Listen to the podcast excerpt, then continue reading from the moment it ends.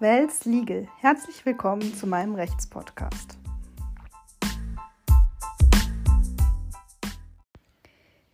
Der heutige Podcast richtet sich an eine spezielle Zielgruppe, nämlich an die Unternehmer unter euch, zum Beispiel die Gastronomen und Hoteliers, die von Betriebsschließungen in der Corona-Krise betroffen waren oder wie die Clubbetreiber immer noch sind.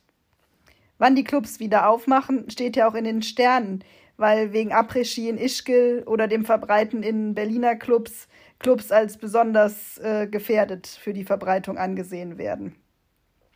Ohne dass ihr etwas dafür konntet, musstet ihr Betriebsinhaber zum Schutz der Allgemeinheit vor dem Coronavirus wegen der Schließung erhebliche Umsatzeinbußen hinnehmen und müsst jetzt sogar teilweise um eure Existenz fürchten. Ich möchte heute deswegen zwei Themen behandeln. Das eine ist könnt ihr einen Anspruch aus eurer Betriebsschließungsversicherung auf Entschädigung geltend machen, falls ihr eine solche Versicherung abgeschlossen habt. Wurde, habt ihr schon den Antrag gestellt, den Schaden angemeldet? Wurde euer Antrag möglicherweise abgelehnt oder habt ihr ein Vergleichsangebot bekommen? Möchtet ihr möglicherweise dagegen klagen oder möchtet das Vergleichsangebot einordnen können?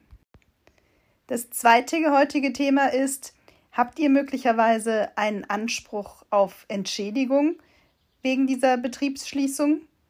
Es ist ja nicht gerecht, dass ihr als Nichtstörer in Anspruch genommen werdet, um die Allgemeinheit zu schützen und deshalb so hohe Umsatzeinbußen hinnehmen müsst. Können Soforthilfe und Kurzarbeitergeld das ausgleichen? Gesetzlich normiert ist ein solcher öffentlich-rechtlicher Entschädigungsanspruch im Infektionsschutzgesetz in 56 nur, wenn ihr selbst in Quarantäne wart. Aber ist das gerecht, dass ihr dann keinen Anspruch habt, wenn ihr gesund geblieben seid? Zu beachten ist hierbei eine Frist von drei Monaten seit der Betriebsschließung. Wenn man jetzt den 16.03. nimmt, wäre das der 16.06.2020 für die Antragsstellung. Zuständige Behörde wäre hier bei uns der Landschaftsverband Rheinland. Also sicherheitshalber sollte man noch schnell diesen Antrag auf öffentlich-rechtliche Entschädigung stellen, weil wenn man dann später klagen will, ist dieser Antrag eine Grundvoraussetzung. Zunächst möchte ich mich jetzt unserem ersten Thema widmen, der Betriebsschließungsversicherung, auch manchmal Betriebsunterbrechungsversicherung genannt. Habt ihr eine Betriebsschließungsversicherung abgeschlossen? Dann, first thing, schaut in eure Unterlagen, in eure Police, in eure Bedingungen. Es gibt nämlich viele verschiedene Arten von Betriebsschließungsversicherungen mit unterschiedlichen Bedingungen bei ganz verschiedenen Versicherungen, bei der AXA, bei der Allianz und so weiter. Daher lässt sich schwer verallgemeinernd etwas sagen. Es kommt jeweils auf die konkreten Bedingungen, auf den konkreten Einzelfall an. Aber man kann hier in diesem Beitrag ein wenig Orientierung geben. Am wichtigsten ist zunächst, dass ihr alle Obliegenheiten, die in euren Versicherungsbedingungen stehen, erfüllt also rechtzeitige Schadensanzeige und so weiter. Hm. In den vergangenen Wochen wurden vielen von euch vielleicht Vergleichsangebote von eurer Versicherung gemacht. Diese betrugen vielleicht 10 bis 15 Prozent des Versicherungswertes. Woher kommt diese Summe? Die beruht auf der sogenannten bayerischen Lösung. Das ist ein von der bayerischen Landesregierung ausverhandelter Kompromiss zwischen einigen Versicherern und Verbänden des Hotel- und Gaststättengewerbes. Der Gedanke bei der bayerischen Lösung war, dass 70 Prozent des Umsatzausfalls über Soforthilfen und Kurzarbeitergeld aufgefangen werden könnten und die verbleibenden 30 Prozent sollten durch zwei geteilt werden. Wenn man den Vergleich annimmt, dann sollen Soforthilfe und Kurzarbeitergeld dann auf diese 10 bis 15 Prozent nicht angerechnet werden. Als ich das das erste Mal gehört habe, habe ich mich als erstes gefragt, ist es denn richtig, dass Soforthilfe und Kurzarbeitergeld auf jeden Fall auf die Betriebsschließungsversicherung angerechnet werden? Und ich habe etwas recherchiert und herausgefunden, es ist keineswegs so klar, sondern es ist höchst umstritten. Ein Gutachten von einem ehemaligen OLG München-Richter Walter Seitz spricht sich gegen eine Anrechnung von Kurzarbeitergeld und Soforthilfe aus, auf Beträge aus der Betriebsschließungsversicherung aus. Am 28.04.2020 hat die Bundesagentur für Arbeit eine Anweisung herausgegeben, dass Beträge aus der Betriebsschließungsversicherung nicht auf das Kurzarbeitergeld angerechnet werden. Aber gilt das jetzt auch im Umkehrschluss? dass, die Beträ dass das Kurzarbeitergeld nicht auf die Betriebsschließungsversicherungsentschädigung angerechnet wird. In einigen Versicherungsbedingungen von Betriebsschließungsversicherungen steht, dass öffentlich-rechtliche Entschädigungsleistungen anzurechnen seien. Aber handelt es sich jetzt bei diesen Soforthilfen um solche öffentlich-rechtlichen Entschädigungen?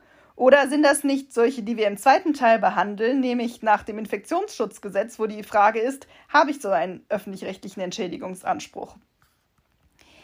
Man kann zum jetzigen Zeitpunkt noch nicht definitiv sagen, ob eine Anrechnung stattfinden wird oder nicht. Es wird sicherlich Urteile dazu geben. Man kann nur so viel sagen, so klar, wie die bayerische Lösung es darstellt, ist es nicht. Nur wenn man klagt, muss man sich das Prozesskostenrisiko überlegen, ob man die Beträge mitgeltend macht oder ob man sie abziehen will. Man kann jetzt auch nicht sagen, dass der Vergleich in jedem Fall schlecht ist. Man muss konkret prüfen, wie gut sind meine Chancen aufgrund meiner eigenen Versicherungsbedingungen. Es kann durchaus ein faires Angebot sein. Vor allem ist es oft eine schnelle Geldquelle, weil schnell gezahlt werden soll. Damit wird natürlich jetzt in wirtschaftlicher Not auch gelockt. Aber man muss leider sagen, es ist nicht in allen Fällen ein guter Deal, wenn man zum Beispiel wirklich einen Anspruch auf die volle Versicherungsleistung hat. Oliver Welker hat dieses Thema auch in der Heute-Show behandelt. Und er sagt, die bayerische Lösung stellt das Ganze so dar, als sei das ein halbes Hähnchen, diese Lösung. Aber wenn man genau hinschaut, ist es eigentlich nur ein einzelner Hähnchenschenkel. Man muss auch aufpassen, in den Vergleichen ist oft die Krux enthalten, dass man, wenn man den Vergleich annimmt, auf zukünftige Ansprüche einer Betriebsschließung wegen Corona verzichtet. Ob es jetzt eine zweite Welle und damit eine weitere Betriebsschließung aufgrund von Corona geben wird, hoffen wir alle nicht, aber wissen tun wir es auch nicht.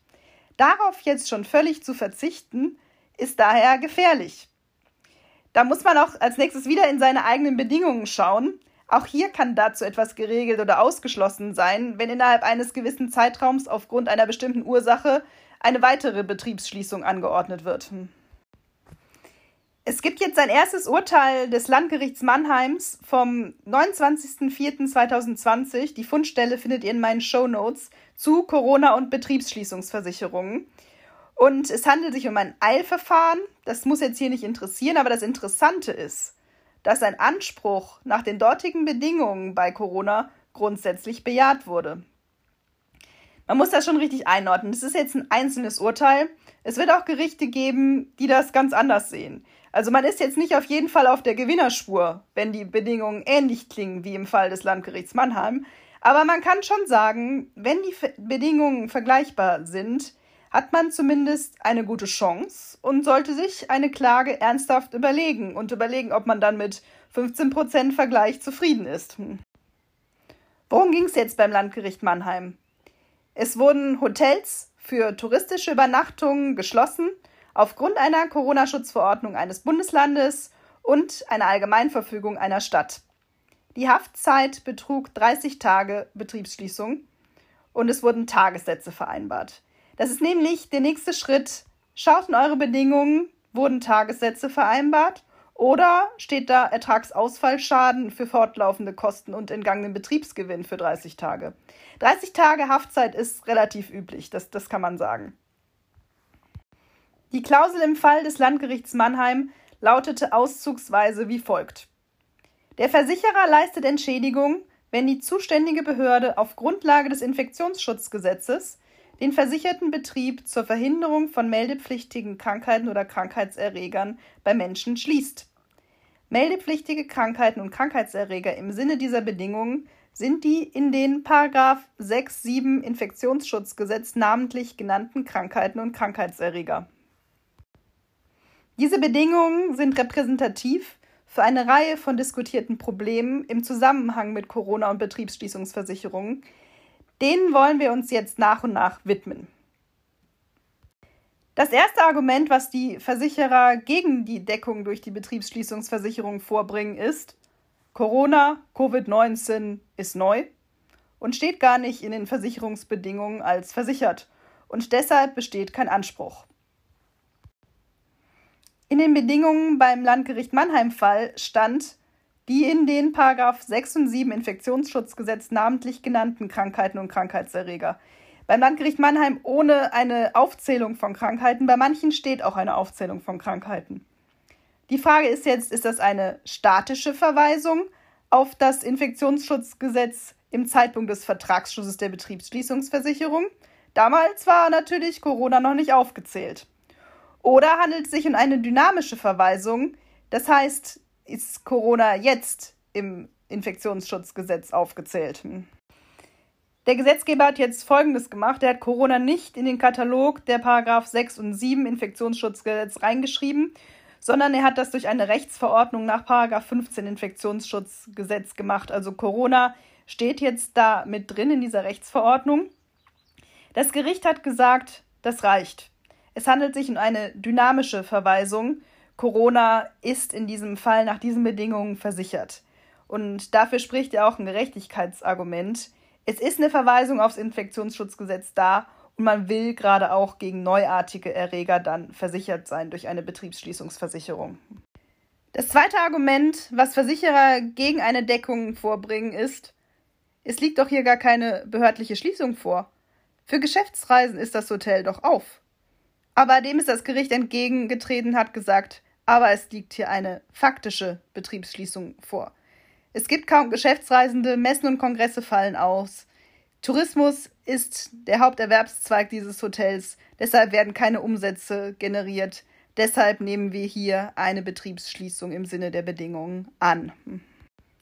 Das Gericht lässt auch ausreichen, dass die Schließung in Rechtsverordnung und Allgemeinverfügung angeordnet wurde. Es ist nicht erforderlich, dass ein einzelner Verwaltungsakt für einen einzelnen Betrieb getroffen wurde. Es sollen auch solche Fälle einer globalen Pandemie und von Maßnahmen der Regierung darunter fallen. Also wenn ihr eine Betriebsschließungsversicherung habt mit ähnlichen Bedingungen wie beim Landgericht Mannheim, dann solltet ihr euren Fall ernsthaft prüfen lassen und euch überlegen, ob ihr das Vergleichsangebot annehmt oder ob ihr eine Klage anstrengen wollt. Der Risiken muss man sich in der jetzigen Situation noch bewusst sein. Kommen wir nun zum zweiten Thema. Habe ich einen öffentlich-rechtlichen Entschädigungsanspruch wegen der Betriebsschließung? Nach Infektionsschutzgesetz oder aufgrund anderer Vorschriften es gibt einen Entschädigungsanspruch in Paragraph 56 Infektionsschutzgesetz. Der greift aber dem Wortlaut nach nur im Fall der eigenen Quarantäne. Paragraph 56 Infektionsschutzgesetz lautet: Wer aufgrund dieses Gesetzes als Ausscheider, Ansteckungsverdächtiger, Krankheitsverdächtiger oder als sonstiger Träger von Krankheitserregern im Sinne von Paragraph 31 Satz 2 verboten in der Ausübung seiner bisherigen Erwerbstätigkeit unterliegt oder unterworfen wird und dadurch einen Verdienstausfall erleidet, erhält eine Entschädigung in Geld. Als Gesunder hat man dem Wortlaut nach keine Anspruchsgrundlage für die Entschädigung. Ich habe eingangs gesagt, der Antrag auf Entschädigung muss innerhalb einer Frist von drei Monaten seit der Betriebsschließung gestellt werden, also vom 16.03. bis 16.06., also noch wenige Tage, bei der zuständigen Behörde, hier ist das der Landschaftsverband Rheinland. Also sicherheitshalber, wenn man sich irgendwie vorbehalten will, Ansprüche wegen Entschädigung geltend zu machen, dann stellt diesen Antrag ganz schnell. Ob man dann letztlich klagt, ist eine andere Frage. Das ist im Moment noch unklar. Aber dann hat man wenigstens sich die Option erhalten. Fakt ist, als Betriebsinhaber war man völlig unschuldig. Man musste für die Allgemeinheit, damit sich Corona nicht ausbreitet, seinen Betrieb schließen und musste deshalb diese Umsatzeinbußen in Kauf nehmen. Das Gerechtigkeitsempfinden sagt einem, eigentlich müsste ich dafür eine Entschädigung vom Staat erhalten. In Deutschland gibt es nun schon die Möglichkeit, Kurzarbeit zu beantragen und es wurden umfangreiche Soforthilfen gewährt, aber natürlich reichen die in vielen Fällen nicht aus, diese Soforthilfen. Oft ist das nur ein Tropfen auf den heißen Stein. Bei staatlichem Eingriffshandeln ist immer als erste Frage zu stellen, war das Handeln des Staates rechtmäßig oder rechtswidrig? Da kann man sicher vortrefflich drüber streiten. Wenn man sich die Entwicklung und die Toten in Spanien, Italien, den USA und Brasilien anschaut, kann man erstmal davon ausgehen, vielleicht war dieser Lockdown aus der Ex-ante-Betrachtung rechtmäßig. Der Staat hat auch immer eine gewisse Einschätzungsprärogative und wie gesagt, es muss eine Ex-ante-Betrachtung getroffen werden. Es muss abgewogen werden, der Gesundheitsschutz der Bevölkerung gegenüber den wirtschaftlichen Interessen. Und es handelte sich um eine temporäre, zeitlich begrenzte Schließung. Deshalb wollen wir nun von der Prämisse ausgehen, dass dieses Handeln rechtmäßig war. Wie gesagt, natürlich kann man über diesen Punkt auch streiten. Es gab aber auch einige Urteile, die die Verordnung aufrechterhalten haben. Also ich gehe momentan von der Rechtmäßigkeit des staatlichen Handelns aus. Das ist die Grundfrage dafür, auf, aus welchen Grundlagen bekommt man Entschädigung für staatliches Handeln. Denn man ist dann quasi Nichtstörer. Man ist Unschuldiger. Und es ist die Frage, habe ich deshalb einen Entschädigungsanspruch? Grundsätzlich brauche ich für meinen Anspruch eine Anspruchsgrundlage. Wir haben gesagt, vom Wortlaut her scheidet Paragraph 56 Infektionsschutzgesetz aus. Es wurde jetzt viel von Anwälten und Rechtswissenschaftlern diskutiert, ob es diesen Entschädigungsanspruch gibt oder nicht. Und es gibt jetzt auch erste Urteile dazu. Das erste ist von Landgericht Heilbronn vom 29.04.2020. Die Fundstelle findet ihr in meinen Show Notes. Das Landgericht Heilbronn hat einen Anspruch auf Entschädigung wegen Betriebsschließung abgelehnt. Es sah keine Anspruchsgrundlage. Paragraph 56 Infektionsschutzgesetz wollten sie nicht analog anwenden. Das OVG Lüneburg hat am 23.04.2020 in einem Obiter Diktum zu einem Normkontrollantrag allerdings gesagt, auch dürfte die Antragstellerin, sofern ihr kein Entschädigungsanspruch nach 56 Infektionsschutzgesetz zusteht, und soweit sie nicht Begünstigte eine der Maßnahmepakete des Bundes und des Landes Niedersachsen ist, als Nichtstörerin einen Ausgleichsanspruch nach allgemeinen polizei- und ordnungsrechtlichen Grundsätzen beanspruchen können. Kommen wir zunächst zurück zum Fall des Landgerichts Heilbronn. Es ging in dem Fall um eine Friseurin, die wegen ihrer Betriebsschließung ein Eilverfahren angestrengt hat im Ergebnis wurde das Eilverfahren abgelehnt, weil keine existenzielle Bedrohung dargelegt wurde, weil die Friseurin auch Soforthilfe in Höhe von 9000 Euro erhalten hatte. Interessieren tut uns aber hier wie beim Landgericht Mannheim nur die inhaltliche Begründung, was über einen möglichen Anspruch und die Anspruchsgrundlage gesagt wurde. Das Landgericht Heilbronn hat den Anspruch abgelehnt, weil 56 Infektionsschutzgesetz vom Wortlaut her nicht passe und analog sei es nicht anzuwenden, weil es eben die Soforthilfeprogramme gäbe. Es nahm auch an, dass eine Sperrwirkung gegenüber einem allgemeinen Entschädigungsanspruch als Nichtstörer nach Polizeigesetz der Länder bestehe, weil das Infektionsschutzgesetz spezieller sei und da eben keine Anspruchsgrundlage geregelt sei. Und Entschädigungsansprüche aus enteignendem oder enteignungsgleichem Eingriff oder Aufopferung die es grundsätzlich bei rechtmäßigen Verwaltungshandeln, wie wir eingangs gesagt haben, geben kann. Die hat das Landgericht Heilbronn abgelehnt, weil Grundlage dieser Entschädigungsansprüche ist der Eigentumsschutz nach Artikel 14 Grundgesetz.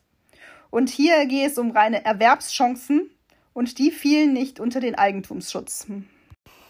Also ich muss sagen, ich bin skeptisch, ob es einen Anspruch auf öffentlich-rechtliche Entschädigung wegen der Betriebsschließungen geben wird.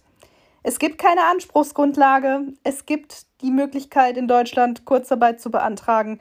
Es gibt umfangreiche Soforthilfen. Daher halte ich eine Klage momentan für riskant. Bei einer Betriebsschließungsversicherung hingegen muss ich sagen, schaut in eure Bedingungen, wenn es so ähnlich klingt wie beim Landgericht Mannheim, lasst euren Fall durch einen Anwalt prüfen und überlegt, ob ihr ein Vergleichsangebot annehmt oder ob ihr eine Klage riskiert.